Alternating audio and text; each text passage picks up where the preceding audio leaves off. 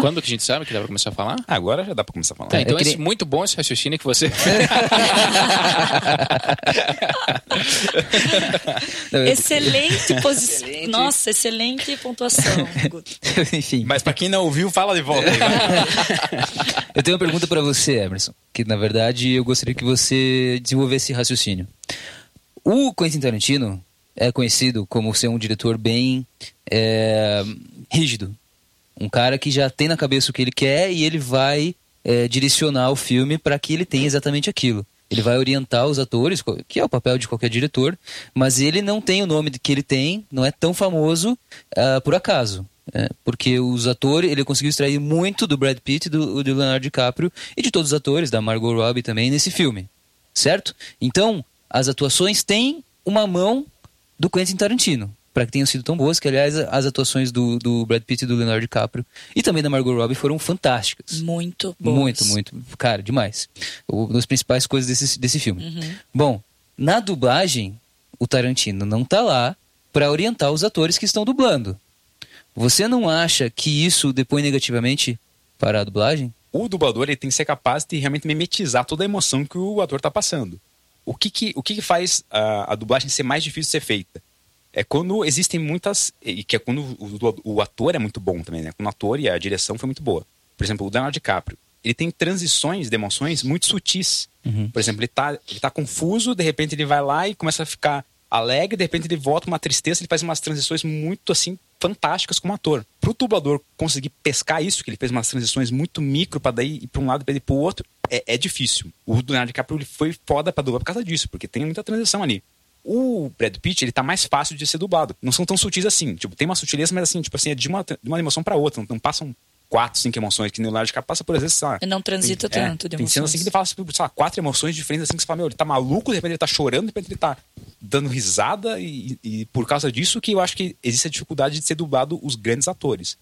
Mas, é, nesse filme, só, só realmente o, o personagem do DiCaprio é que tem essa complexidade. Alguns dubladores conseguem captar essa transição com mais facilidade. Não foi o caso aqui do Cristiano Torreão. Emerson Neri conseguiria dublar Não sei, DiCaprio? nunca fiz o teste para Leonardo DiCaprio. teste, Talvez, olha. quem sabe aí. Até porque tem o próprio contexto de como é feita uma dublagem, que pelo fato dela ser muito mais comercial, um negócio que exige Também muita agilidade, isso. também não tem um tempo para você construir a personagem e, fazer um preparo. Inclusive, por isso que na época da Herbert Richards era muito melhor as dublagens, porque eles realmente batiam o pé com, com relação aos, às distribuidoras, né? Que quem pede para ser dublado são as distribuidoras aqui no Brasil. Lá no Brasil, a distribuidora fala assim, ó, precisamos dublar o filme Tarantino. Então a distribuidora que é responsável pela, no caso, é da Sony Pictures, né? Esse, esse filme. Então a Sony Brasil ia lá, mandando a Delarte, ó, Delarte, te dou uma semana pra você dublar esse filme. E a Delarte tem que obedecer, quietinha. Beleza, uma semana, massa certos valores ali, uma semana tá aí o filme pra vocês dublado. Com a Herbert Richards, ele fala assim, ó, tem que dublar o filme do Tarantino aí. A Herbert fala assim, velho, menos de 15 dias eu não tenho como fazer. Nem vem aqui se não, se não vai ter que durar 15 dias. Então eles tinham essa parada de, tipo assim, porque só vai sair da Herbert, só sai da Herbert Richards se realmente tivesse foda a dublagem. Entendi. Por isso que ele tinha todo esse cuidado de ver se a interpretação tá batendo, tá batendo. Hoje em dia não- eles não, não dão esse tempo pra saber E se tá cadê batendo. Herbert Richards? Então, tem toda uma parada de, de falência aí que tal. De...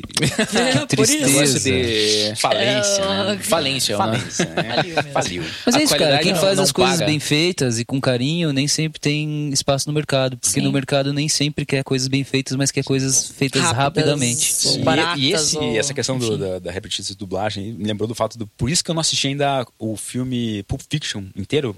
Porque Ah, eu fui Emerson, assistir que dublado na vergonha. versão Delarte. E na versão Delarte, a, a dublagem do Bruce Willis, né? É a versão de um ator que eu nunca tinha visto a voz do Bruce Willis com aquele, com aquele dublador.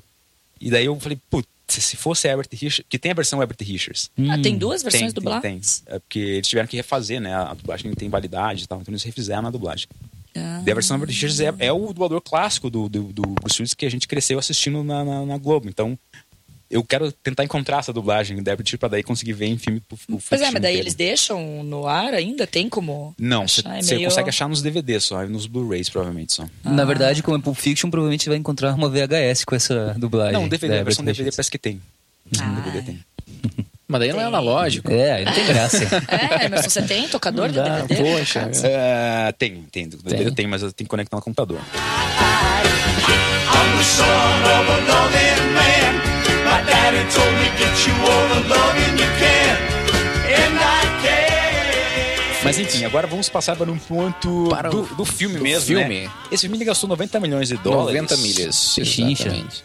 Pichincha. Eu achei barato. Por, por toda a quantidade Por de filme que ele... filme. E pelos dois atores. Não, e por por- aqueles, aqueles guindastes lá pra iluminar. Galera, olha o que, que o Tarantino teve que fazer. Ele não gosta de filmar em tela verde, né? Fundo verde. Não gosto de fazer efeitos especiais. Especiais. Apesar que nesse filme ele fez efeitos especiais. Sim, Ele substituiu o Leonardo DiCaprio no filme antigo lá, que ficou perfeita aquela substituição que ele fez lá no Uhum. filme. Você sabe do filme, que era no filme antigo lá que passa? Não lembro. É do Inferno, alguma coisa no Inferno, Não sei. Drink no Inferno? Não, Drink do Inferno é outro filme do, do Tarantino, que aliás é, é uma bosta. Ah, é? Ai, eu esperei. Minha opinião. Eu nunca assisti esse, nossa. Não é dele, na verdade. A Aliás, direção fiquei é do... sabendo quem é Tarantino quando ele passou aqui agora. Não, Nem absolutamente conheci. nada desse rapaz. A direção de Drink do Inferno, se eu não me engano, é do Robert Rodrigues, mas o roteiro é do Quentin Tarantino. Esse é a tem um prova da morte, não é? Ah, cara, eu não lembro. É, esse é o Death Proof. Mas aí tem o George Clooney, enfim, não é isso que você estava falando, cara. Não, é outro... É o- 90 só milhões, só 90 tem- milhas. 90 milhões de dólares. Gastou ali por Dólares. ter essa questão na produção. O que, que ele fez, né? Ele foi lá, tinha que gravar a cena na, na freeway lá, Exato. aqui, né? Em Hollywood. Aqui em Hollywood. Aí- Pensaram em filmar lá em Paranaguá, por ser mais barato ali, eles mas pensam não- assim, pô, por que, que não filma no, no interiorzão dos Estados Unidos? Não, tem que ser a freeway de Hollywood ali. E o que ele vai lá? Ele, vou ter que usar a freeway? Não posso usar durante o dia?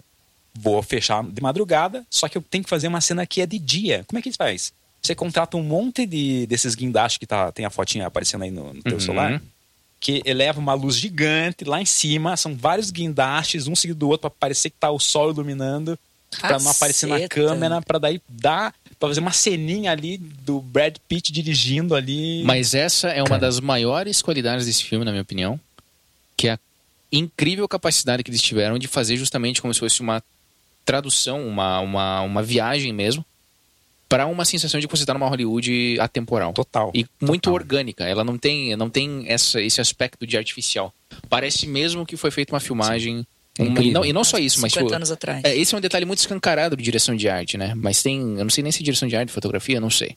Arte. Mas é, acho que é direção de arte, né? Mas toda a direção de arte do filme. E eles refizeram todas É as perfeita. fizeram todas as fachadas dos lugares para parecer que é dos anos 70. Uhum. Todos é. os lugares é que eles filmaram, eles perfeito, refizeram a é. fachada, Caceta. velho. Uma atenção pra detalhe que E a é- direção de fotografia também. Apesar do. Só um comentário. Apesar do Tarantino ter essa coisa com o filme que a gente vem falando desde o início do podcast, esse é um filme que tinha que ter sido filmado em película. Porque ele recria a Hollywood dos anos 60. E nos anos 60 se filmava somente em película. Então, quando ele filma isso em película, ele recria mais uma vez, aí sim, através da fotografia, da direção de fotografia, essa Hollywood daquela época. E também ele usou, não somente, mas também utilizou equipamentos, câmeras e lentes. A câmera eu não sei, mas a lente sim, daquela época. E aí você tem efeitos visuais que você via somente nos filmes daquela época, que já são efeitos que não se viam mais a partir dos anos 80 para até hoje.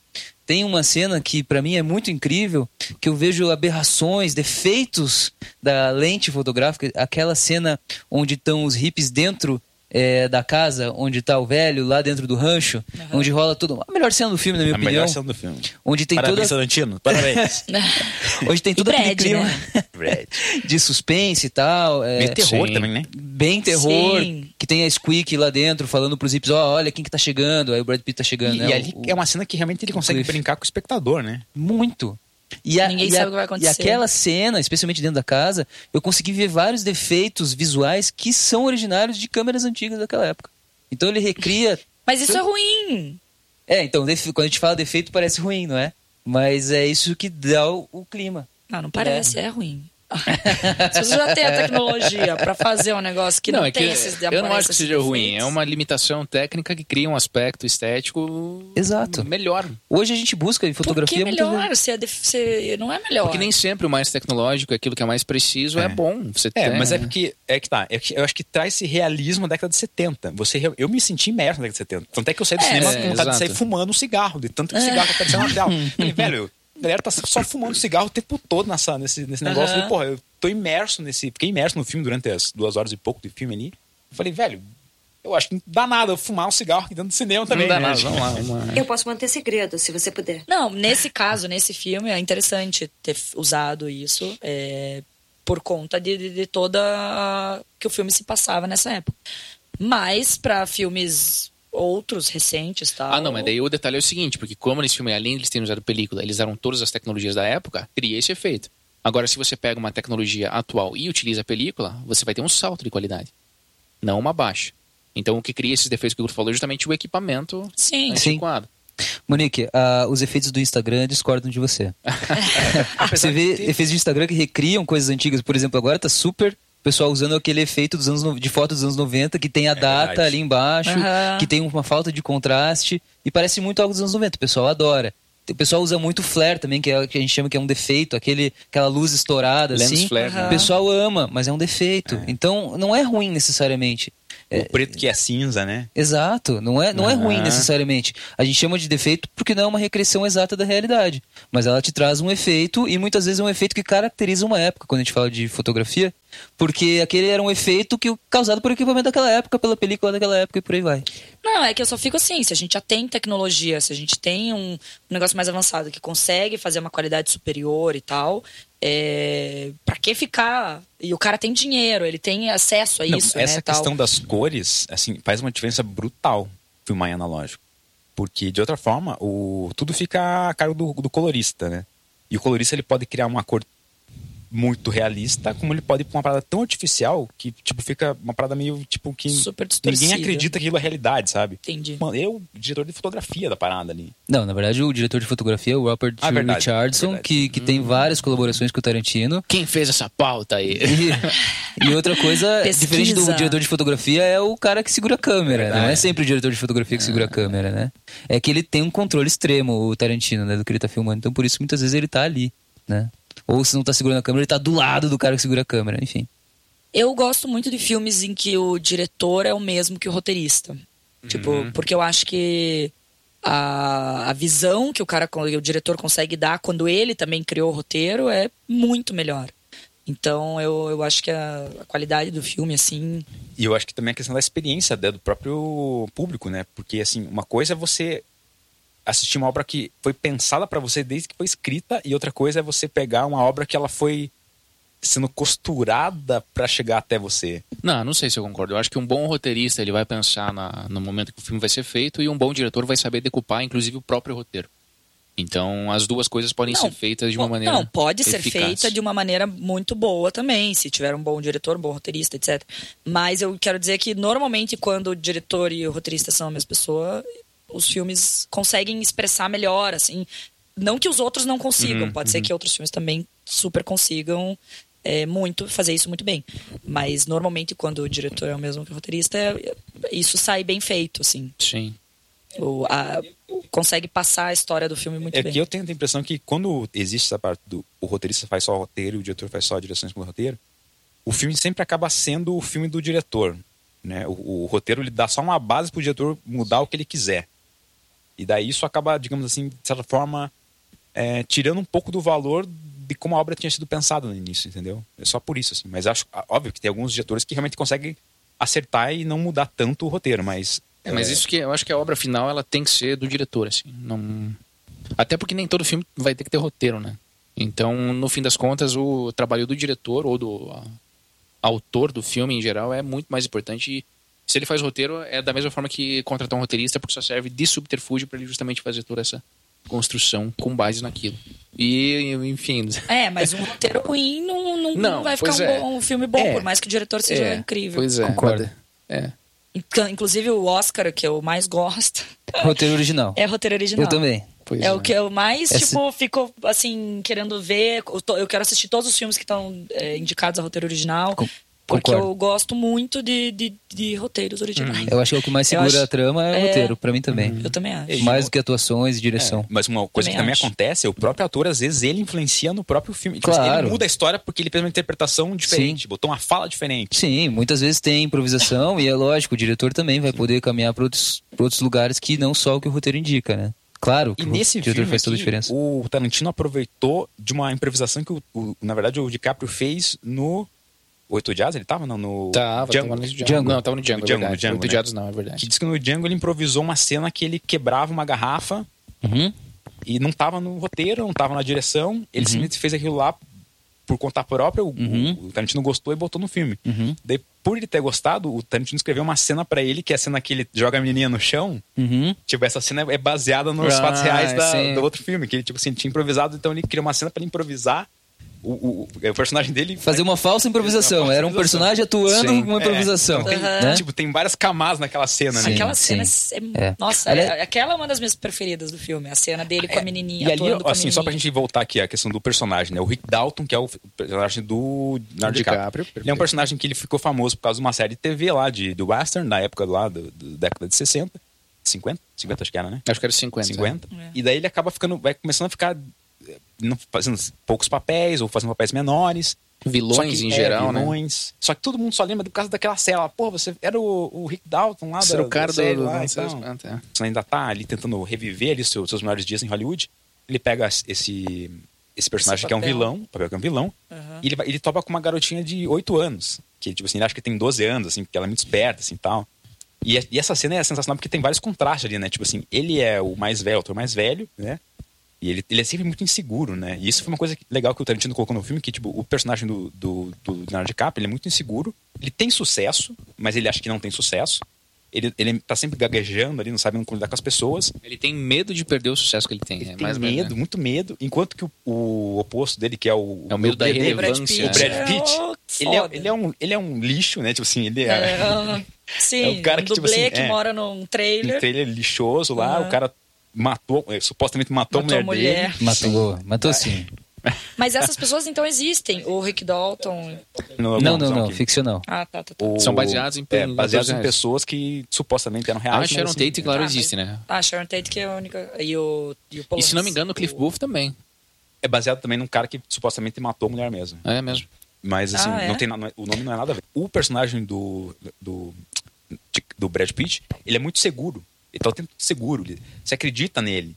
Ele, se ele acredita nele mesmo, todo mundo acredita nele, né? Exceto lá os casos que ele realmente já tinha sacaneado antes. Mas o Rick Dalton, não. Tipo assim, ele tem sucesso, mesmo assim ele não acredita nele. Daí nessa cena, quando ele tá com a menininha, nem a menininha acredita nele. Fala assim, meu, cara, ó o livrinho que você tá lendo aí, tipo, ponta cabeça ainda. Daí ela tipo, começa a dar esporro nele, assim, porra, você tem que, sabe, eu tô com a minha cena pronta aqui e tal, né, não, me- não me desconcentra. Daí ele fica todo mais inseguro ainda, ele dá com a menininha e tal.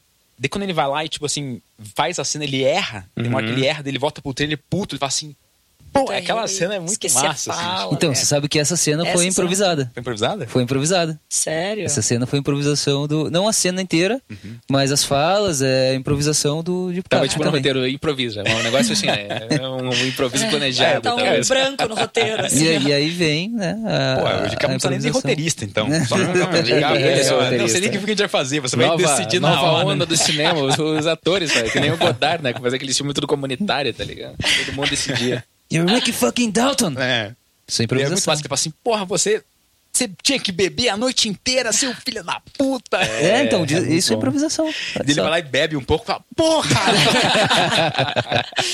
Cara, Vou parar de beber, dá um gole, porra. o Leonardo DiCaprio é.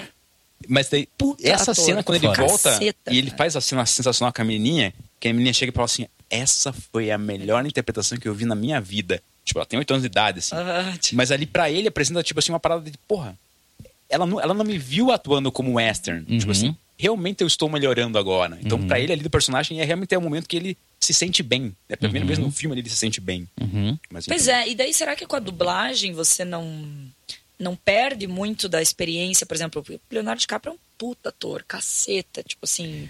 Eu acho ele que eu é perdi. muito foda Pro- do Leonardo DiCaprio, com certeza eu perdi é. nuances do Leonardo DiCaprio. Eu quero assistir filme legendado até pra sacar como é que o Leonardo DiCaprio fez no- na real mesmo. Aham. É, eu acho que. Ah, é vezes verdade. Você achou foda, mas você não assistiu E não o assistiu DiCaprio. legendado, é. ah, caraca, meu, assista. Assista, você vai achar mais foda. É bom, é muito bom. É engraçado porque o Emerson cita pedaços do filme em português, né? tipo, você é o Rick, não sei o que. Tipo, e o Guto falando, You're fucking Rick. Ah, você não viu essa frase? o Emerson não viu. You're Ricky fucking Dalton. Como é que traduziram isso? Você é o Rick, porra, É, é Rick Porra. É, sério? É, daí, tipo, ele fala seu filho da puta. Ele fala, acho que ele fala seu filho da puta. Alô, coisa assim, Delarte, né? me liga aí pra fazer as traduções de vocês, que pelo visto... Você é o Rick, porra. É que nem o Hold the Door do. Vocês veem Game of Thrones? Não. Eu vi, mas eu prefiro esquecer. O Brett até que é inteligente. Mas uma das coisas que eu gostei muito nesse filme é justamente essa. Porque o Tarantino tem essa pira de ser sempre um apaixonado por cinema e traduzir isso para os filmes dele. Mas eu acho muito bonito nesse filme como ele faz isso de uma maneira é, escancarada e ao mesmo tempo sutil, assim. Porque pelo fato de o filme tratar de atores e ter como se fosse sets de filmagens, é, ao mesmo tempo ele traz mais o lado humano do cinema do que o lado técnico, assim. Uhum. Então, tipo, uma cena que me marcou muito foi a cena da Sharon Tate indo no cinema para ver o próprio filme, Sim. sabe? E daí no momento em que tá tendo a cena dela, que ela sabe que é uma cena divertida, ela se vira para ver as pessoas, assim, sabe? Aquela cena ali pra mim puta, foi a- talvez a melhor do filme porque é muito, sei lá, é muito uma- é uma maneira do Tarantino mostrar que ele sabe lidar com sutileza, que a gente sempre lembra muito de exagero quando rola o filme dele, mas também de como ele de fato é um apaixonado por cinema e de fato é, demonstra que a paixão maior dele é justamente essa essa sensação que o cinema causa, né? E Então, ele traz muita realidade nessa cena, né? Além de mostrar ali a, a Sharon Tate tipo, com o pé sujo. Sim, é mundana, exato. Quem é você, né? É. Tipo- E ela, tipo, meu, nossa, a galera tá curtindo É, mesmo. então. E ali aparece as cenas que aparecem, aparecem da própria Sharon Tate, né? O primeiro sim, sim, é sim, a Sharon exato. Tate de verdade É o mesmo. filme mesmo, É. né? E, e diz que essa, essa questão dele ir no cinema e falar, quero entrar de graça porque eu tô no filme e tal, aconteceu com o Tarantino mesmo, né? Ah, é? O primeiro filme dele, ele tava com uma namorada, na- eles passaram na frente, ah, ele falou assim, ah, esse filme aí eu Coisa de aluguel? foi o Cães de? Esse Não, acho que filme foi o que ele é escreveu, na verdade. foi o primeiro. É, é, teve Ah, que que ele só escreveu assim. lá atrás, não lembro o nome, mas. E daí eles falaram assim, ah, já que você escreveu, vamos falar no bateria que você escreveu aqui, vamos entrar de graça aqui. Daí disse que ele conseguiu entrar de graça porque realmente ele tinha escrito o filme e tal, e eles deixaram entrar. Olha que legal. que legal. massa, é, legal. show. aquela cena. É, eu vejo esse filme como uma grande homenagem, primeiro a, de certa maneira, a Sharon Tate, né? Sim. Só que É, é triste. Eu, fiquei triste. triste. pra caralho. No, É triste. Eu então, eu não assim, sabia final, toda a velho. história. Eu não sabia que ela tinha morrido, eu não É, sabia de nada. Morreu. E eu fui assistir, achei lindíssimo o filme, mas. Porque é legal a história do jeito que acontece, mas depois quando você lembra da realidade, você fala, velho, É. tipo, ela fudeu pra ela, né? Tipo, deu errado pra Sim. ela. Então, foi uma. Na verdade, eu acho que o Tarantino, ele passou uma sensação boa. Tipo, pegou toda essa história que foi um horror, que foi uma tragédia imensa e que todo mundo deve ter um, um nó, assim, na garganta dessa história. E ele colocou essa história de uma forma, né, com um final feliz, digamos. É, meio que, tipo, de- deixando assim, vamos apagar essa final, né, o final Ou triste. vamos esquecer essa vamos parte. esquecer. Afinal de contas, esse filme é um conto de fadas, né? Era uma vez em Hollywood. É, então verdade. ele tem essa coisa do final feliz, de, Mas eu senti de recontar que- a história, como ele recontou também em Bastardos Inglórios. É uma maneira de se vingar de momentos disso da história e de personagens da história odiosos na visão dele, também acho Sim. que de todo mundo, né? Pois é. Mas eu acho que também tem muita coisa que ele passou, acho que em Hollywood, tipo assim, É, dele eu acho que é muito sofrido. autobiográfico. É. Então, Muito e é, e é uma homenagem também, concluindo o meu raciocínio, Vamos entrar na personagem. além de ser uma homenagem primeiramente a Sharon Tate, Ó a cutucada aí por ter sido interrompido. Não, não, não. É só concluindo. A Hollywood. A Hollywood, e especialmente a Hollywood do final dos anos 60 e início dos anos 70, que é, ah, talvez para ele, os anos de ouro e onde ele se formou como cinéfilo, como diretor, enfim, como roteirista e tudo mais. Então, é para ele, sem dúvida, é altamente autobiográfico. Então, ele homenageia hum, tudo que existia em Hollywood, né? Atores, como a cidade era, como as pessoas viviam, todo o clima daquela sociedade. E é muito louco que ele- é um filme que ele trata de cinema, da indústria de cinema, só que sem ser metalinguístico. Então ele não fala do ato de você fazer filme, entende? Mas ele transforma a própria indústria do cinema num personagem, como se fosse. Que é todo o contexto de você desenvolver um filme mesmo. E ele personifica, ele cria personagens através, por exemplo, o ator frustrado, a atriz que tá, tipo, como se fosse só curtindo a- o, o momento que ela tá vivendo, sabe? O dublê que quer ser alguma coisa um pouco maior do que ele é. Então, ele faz, ele transforma, toda a base do filme é justamente essa linguagem do próprio cinema. E funciona também porque a gente já tá muito imerso nisso, né? Todo mundo tem, tu- talvez até fantasia com essa pira de, meu Deus, como seria se fosse, se eu vivesse de fato, se as pessoas aqui como nós vivessem em Hollywood, como que seria, né? E, mas vocês acharam que mudou o tom do Tarantino nesse filme? Eu Meu acho que mudou Deus! pra caramba. Totalmente, cara. Então, é eu quero- outro jeito. Eu quero falar uma coisa que, por exemplo, a gente aqui, o Guto, trabalha com fotografia, olhou todo lado da, do, do filme ser em película, ele tem todo esse entendimento dos guindastes, o Emerson também, da parte né, de toda a técnica que foi usada no filme. É, só que, cara, muita gente que eu conversei, eu fui falar assim, ah, você viu o filme Tarantino? Vi, fui, fui assistir, não gostei. Primeiro, porque não sabe. Eu falei assim, mas você sabe que é Devem ter baseado visto numa história dublado. real? E eu ainda gosto de você. Não, daí eu, daí eu perguntei, né, pra algumas pessoas, você sabe que é baseado numa história real, o pano de fundo da história? Daí o cara falou assim, não, que história? Eu falei, sabe quem é Charles Manson? Putz, cara, é. Não, não sei. E assim, as pessoas no- lá no Brasil, né, é, a maioria não conhece a história do Charles Manson, como eu mesma não conhecia. Então, eles vão foram ver um filme Tarantino, esperando a sangalhada, a porrada, a, Uhum. né, as mortes com, com, com- tirando a cabeça Muito tal. sangue. E não aconteceu. Então se frustraram, não gostaram do filme porque não, sa não sabem que é baseado numa história real, Uhum. que tem esse pano de fundo. Então não viram todas essas sutilezas, toda essa homenagem, Uhum. sabe? Essa coisa linda que realmente foi o filme. Porque estavam esperando outra coisa. Mas eu acho que o Tarantino ele brinca com essa ideia, justamente com essa expectativa de violência que as pessoas têm dele. Acho, achei legal. Sim. Porque no final do filme, essa última cena, como- todo filme ele não tem grandes cenas de violência, não tem. A única cena que é um pouco violenta O antes. Bruce Lee lá. É, é a única. Não, cara, claro que não. Ele estoura a boca do hippie lá no rancho. É violento pra cacete ah, é aquilo lá. verdade. Tem essa É, cena tem também. essa. Tem essa cena também, é verdade. Mas em Mas geral. muito pouco, É, assim, comparado comparado com o Tarantino, o que é. geralmente tem no filme o, Tarantino. o Django, por exemplo, é outro Não, nível. Espaguete daí- Kill Total, né? É, e eu não sei, eu tive uma impressão de que ele, ele constrói todo o filme dele e daí no final ele chega, tá bom, eu, eu sei o que as pessoas Sim. querem quando elas forem me ver, então eu vou dar pra elas. Sim, inclusive E é a televisão, não sei, desculpa te interromper, mas na- no momento que vai acontecer a cena de violência, a televisão que tá ligada na casa lá do Rick Dalton fala assim: e agora? Não sei como é que era dublado, vou fazer como eu acho que era dublado. e agora o momento que todos vocês estavam esperando. É, é a televisão sentido. fala isso. Gente, Agora chegou o momento que todos vocês estavam esperando. É, Gente, essa, não percebi. essa é, tipo assim, esse é um problema da, da dublagem, porque a dublagem não dublava tudo que aparecia na televisão. Ah, então então dublava, não, inglês, esse momento ela não entendi. dublou. Tinha que dublar esse momento, cara. muito não, é, mas Faz vocês têm que ver o filme, filme, de volta, é. legendado, desculpa. É, Pois é, estúdios do eixo Rio-São Paulo aí talvez não estejam. Pô, cara, assistam o filme, não, né? Entendam o filme. só querem dublar e, e porque... Mas, cara, então, é justamente essa questão de Trago, violência trago os mesmo. filmes pra dublarem aqui em Curitiba. Lá em Curitiba. Lá em Curitiba, lá em Curitiba. Não os filmes pra trago dublar pra aqui em Hollywood, porque Hollywood. isso acontece. As pessoas trazem filmes para serem dublados aqui nos Estados Unidos, porque não tem todo o regramento que existe lá no Brasil. Fazem dublagens com pessoas que simplesmente falam português, sem ter nenhum preparo de ator, e distribuem. Então existem distribuidores aqui na. É, exato.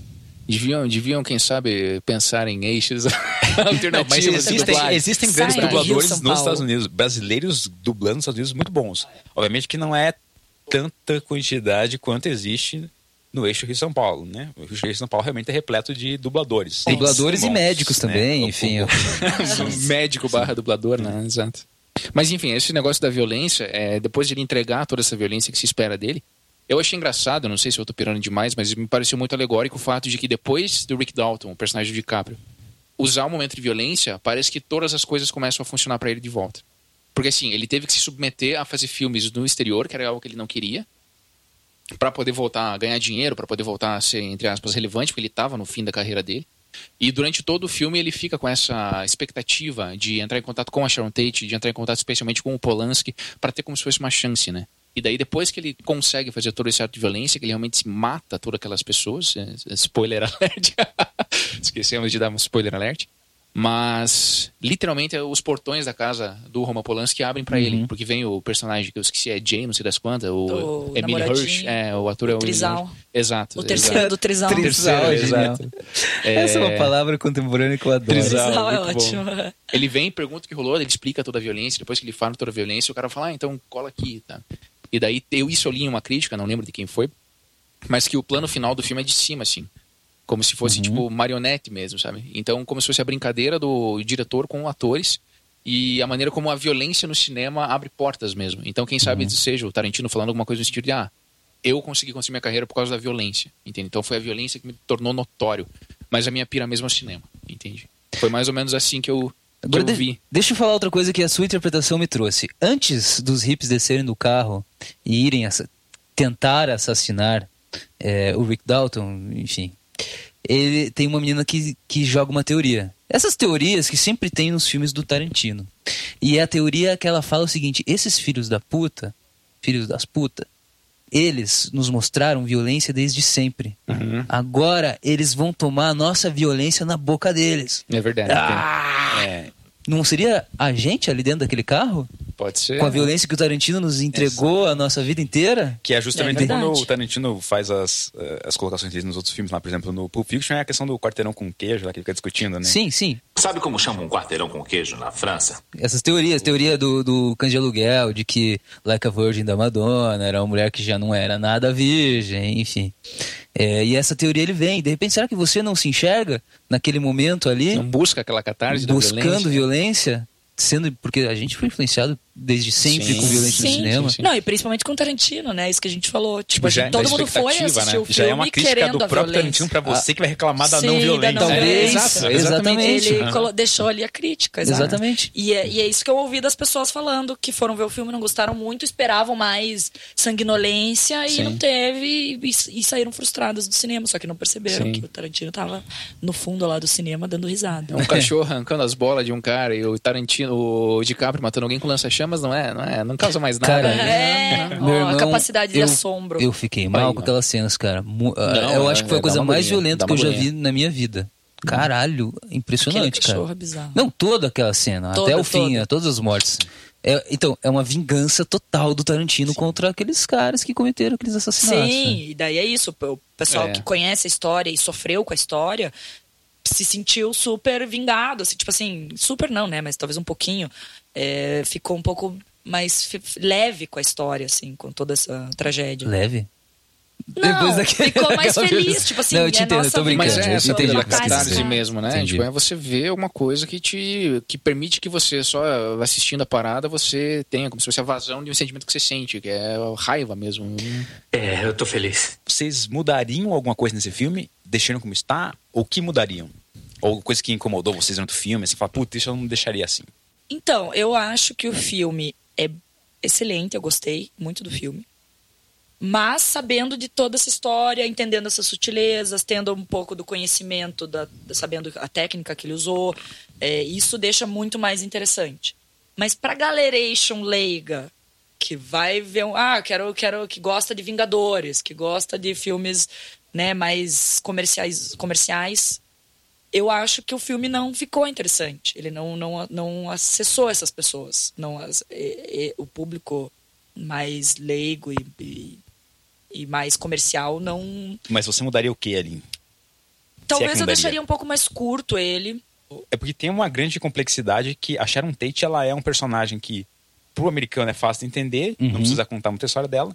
E para os brasileiros, teria que ter, ter sido contada uma história. ali. Eu acho, talvez ter contado um Porque pouco. ficou desconexo, tipo assim, o, o lado Brad Pitt e Leonardo DiCaprio, você entende aquela história ali, mas o lado Sharon Tate você não entende. não né? entende. E ela não, ela não. Porque ela não, não interage com eles, né? O filme inteiro, Uhum. só lá no finalzinho. Então ficou como se fosse duas histórias. Ah, uma história de dois vizinhos completamente É, separados. mas vamos ser sinceros, o Tarantino tá absolutamente nem aí É. Sim. pros Pros brasileiros leigos. e pros leigos. Não, isso é vai se claro. perder É, em qualquer sim. coisa, né? Tipo, vai ter coisas que vai, vai ser símbolo pra gente que não vai ser símbolo pra outras pessoas. Sim, então, é- sociedades diferentes. Ainda é impossível fazer um filme neutro que agrade a todos. É, desses filminhos de, de herói aí são, cara. Porque Não, eles não se, agrada a gente. eles se contêm em si mesmos, É, entendeu? é, É- Eles só agradam a gente porque eu acho que não agrada também, mas só agradariam porque a gente já foi como se fosse teve um forceps ali de a gente compreender todo aquele contexto simbólico que é de um filme de super-herói. Sim, também. Os humanos Então, com mas- superpoderes. Mas eu É. acho que esse filme do Tarantino poderia ter toda essa coisa linda, esse tal, essa homenagem a todo mundo, etc. E, e- e ser super foda. E também agradar ao público leigo, entendeu? Eu acho Uhum. que conseguiria se ele tivesse. Como os outros filmes dele são muito fodas e bons, e técnicos, etc. E agradam ao público. Eu, o Tarantino é um diretor comercial. Mas é que talvez nessa. Como ele fez um, o primeiro corte dele tinha quatro horas de filme, talvez É. nessas quatro horas explique mais a história Pode da ser, pode ser. Eu acho Inclusive, teve um ator que não apareceu no filme por causa que ele teve que cortar todas as atuações do, do ator. O- Caceta. Coitado. Normal, é normal isso aí. Caralho. Tem muito ator que acaba sendo cortado de filme, isso é Daí você normal. vai assistir, chega no cinema, senta, convida toda a tua família. Você fala assim, cara, eu tô nesse filme, cara, meu primeiro filme do Tarantino. Mas ele eu vou aparece nos fazer. créditos lá, tá lá nos créditos. Ah, lá, no. Ah, grande coisa. Leiam aí, seus Boston. Ah, me desculpe, eu atrapalhei sua concentração. Bom, eu, eu acho que o filme é o que é e eu não mudaria absolutamente nada nele. É um filme que, sem dúvida, você precisa ter muita referência para entendê-lo. Não só a referência do Charles Manson e da Sharon Tate, que é o mais óbvio, a referência mais óbvia. Também muita referência de coisas que aconteceram nos anos 60, 70, é, com atores, com Hollywood, referência da Itália, da época dos faroestes italianos, que também é uma homenagem que o Tarantino faz, e outras milhões de referências que ninguém entendeu a não ser o Tarantino. Sabe? É um grande filme de grandes homenagens e grandes referências, ninguém tem mais referência do que o Tarantino. E quanto mais referência você tem, quanto mais você entende do contexto que ele está falando, quanto mais a tua mente está alinhada com a do Tarantino, obviamente mais você vai curtir esse filme. E faz falta, sem dúvida, para quem não tem essas referências, faz falta, não vai aproveitar o filme da mesma maneira. Eu, como fotógrafo, acho o filme maravilhoso. Como cinéfilo, o filme é mar... Esse filme é para cinéfilo. É pra gente como o Tarantino. É, eu acho maravilhoso. Tecnicamente, o filme é sensacional. As atuações tão demais, demais, demais, demais, Foda demais. pra caralho. Isso tudo do lado racional, eu tô falando. Eu acho que racionalmente, tecnicamente, é um filme nota 10, sem dúvida. Mas toda obra de arte tem um lado subjetivo que talvez seja o lado mais importante. E a nossa expectativa quando a gente, de todo mundo, quando foi assistir esse filme, era ter um filme mais tarantinesco. E foi um filme bem menos tarantinesco do que a gente está E do acostumado. que todos os outros filmes dele seguiam uma outros. linha, esse em quebrou. diversos aspectos, né? Então, é, essa mudança subjetivamente não me satisfez também. Eu não saí do, do cinema tão empolgado quanto eu saí com absolutamente todos os outros filmes é, do Tarantino que eu assisti, a não ser Um Drink no Inferno. É, mas eu acho sensacional. Eu acho que não tem que ser mudado. É um filme que talvez melhore com o tempo que a gente assistindo novamente seja genial. É, Vai assistir tem- agora, daqui, daqui a pouco. é, agora Daqui a pouco no cinema cinema analógico de Tarantino. verdade. em analógico. Tarantino muito só foi pegar ali um que vai ser muito. Então, mas- Infelizmente não vai ser dublado, tampouco legendado. Bom, eu acho que ele- é- as letrinhas atrapalham. É, né? atrapalham, atrapalham. verdade, a nossa experiência, atrapalha. mesmo tendo a É, voz original, é muito diferente da experiência de alguém que é nativo do inglês também. Sim, isso também, super. sem dúvida. Mas é, acho que o filme é um filme para ser digerido aos poucos. Não é um filme para você sair do cinema e já ter a sua opinião Sim. pronta. Inclusive, depois que eu saí, que eu assisti sem referência nenhuma, eu fui pesquisar e ler sobre Charles Manson. O filme, pra mim, tipo assim, cresceu, cresceu, cresceu, cresceu muito, sabe? Uhum. Eu, eu, eu olhei a his- eu- pra trás o filme que eu tinha acabado de assistir e pra mim ele melhorou, assim, muito, muito. Então, Glee quem não tem as Eu tenho que passar para Glee você tá Opa. Tá acabando. acabando. Eu acho que é um bom filme, eu tenho uma opinião diferente. Eu acho que ele é um filme que agrada a todos, cinéfilos ou não. Eu acho que ele é um filme que tem diversas camadas que podem apelar a qualquer pessoa. E acho também que a maioria das pessoas que costumam ir ao cinema tem muito de referencial que é o suficiente para ver isso. Não acho que é um filme que segrega. E eu, a única coisa que eu mudaria é que várias cenas do filme ele mostra como se fossem filmes mesmo, que foram filmados pelo Rick Dalton, e bota toda uma estilística nisso. E daí tem uma cena muito interessante em que ele, tipo, a câmera, eles mostram como se fosse a câmera se movendo, inclusive o Rick Dalton erra a cena e a câmera tem que retornar. E nessa cena ele demonstra a presença da câmera mesmo, Essa em é cena. ótima. É muito boa, mas a única falha dessa cena é que eles não colocam a mesma estilística que eles colocam nos outros filmes que são mostrados ao longo. Então tem como se fosse uma falha de continuidade no sentido de mostrar toda vez que é um filme mesmo, colocar essa estética. Mas de resto, eu acho que é um filme muito bom. Gostei bastante. Eu acho que é um filme bem comercial. Inclusive, acho que ele foi muito bem de bilheteria. Já passou 300 um- milhões, se não me engano, É, de um dólares. filme já. bem. Então já enfim, se pagou é uma dobro. grande homenagem a Cara, Hollywood. mas é eu acho um Tarantino, bom- Brad Pitt, Leonardo DiCaprio, como é que o negócio É, deles não vai tem vender? Exatamente, errado. exatamente, mas é justamente isso. É, é um filme, eu acho que é um filme bem popular. É um filme É, a minha, total box office. a minha única ressalva é com relação à dublagem mesmo do, do Leonardo DiCaprio, que eu acho que talvez tenha que ser refeita. talvez o próprio Leonardo Torreão vai fazer de volta. tenha com- que chamar alguém dá- lá de Dá Curitiba. uma Com semana só pra... É, dá uma Ah, semana é. pra dublar o Leonardo DiCaprio, porque o Leonardo DiCaprio acho que pede aí uma semana pra dublar, pelo menos só ele. E as dublagens das televisões dos rádios que não apareciam a maior parte do tempo no, no, no cinema, ali, pelo menos. Na versão que eu fui assistir, não tinha. Talvez, sei lá, no DVD saia diferente essa dublagem, não sei. Ou quando chegar nas locadoras virtuais, por aí. Enfim, locadores virtuais. nós vamos ficando por aqui agora, né? 70 reais a entrada aqui do, do filme. Não se esqueçam de se inscrever Dólar é para complicado, os né, cara? episódios de Ah, sim. Cinema na Lata. Cinema na Lata, Clique né? aqui para se inscrever Não- no canal, deixa a princípio joia. não temos Instagram porque a gente não quer. Não quer. Instagram não é analógico. A gente não quer Para se inscrever, você. mande um telegrama para... Tem um e-mail, tem um e-mail, tem um e-mail que tem aí A gente não quer mostrar nossa descrição. identidade. E depois você manda um e-mail pra gente, se quiser entrar em contato com a gente, mas é só e-mail. A gente pensou em colocar uma caixa postal, mas falou, não, vamos deixar um e-mail pelo menos, né? pra facilitar um pouco as pessoas. Bip. É. E se você quiser receber a fita desse podcast, entre em contato por Exatamente. telefone. Por telegrama, manda um telegrama. Manda um bip. Manda um fax que a gente Manda um manda a Um fita fax. pra você. Perfeito. Fax é analógico? É, mais ou menos. Mais ou menos. Mais ou Manda um código Misto. Morse aí que a gente manda a fita pra você. Qual será o próximo filme? Coringa. Joker. Este podcast foi gravado e editado por Ejet Podcasts.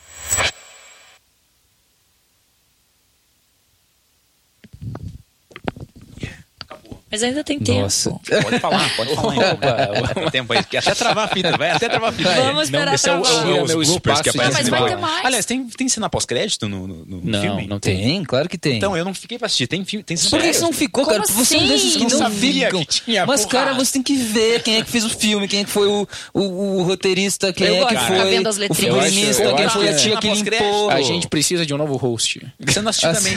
Você não assistiu o Você escutou Você não assistiu? Não, não assisti. A cena pós-crédito pós-crédito é o Rick Dalton fazendo um comercial da Red Apple. Do cigarro Red Como é que você falou do cigarro Red Apple? É porque lá no começo. filme do Tarantino, Eu Red sei, Apple. e aí tem um, um- um comercial do Red Apple feito pelo, pelo Rick Dalton. Como é que você não viu isso e falou isso, cara, lá no início? Emerson Nery, Emerson. Nery. O cara faz, ai. grava um podcast sobre o filme. Cara, só fica dois minutos a assistiu. mais no cinema. É.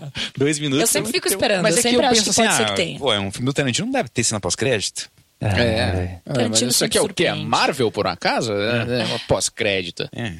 Ah, É cara. isso.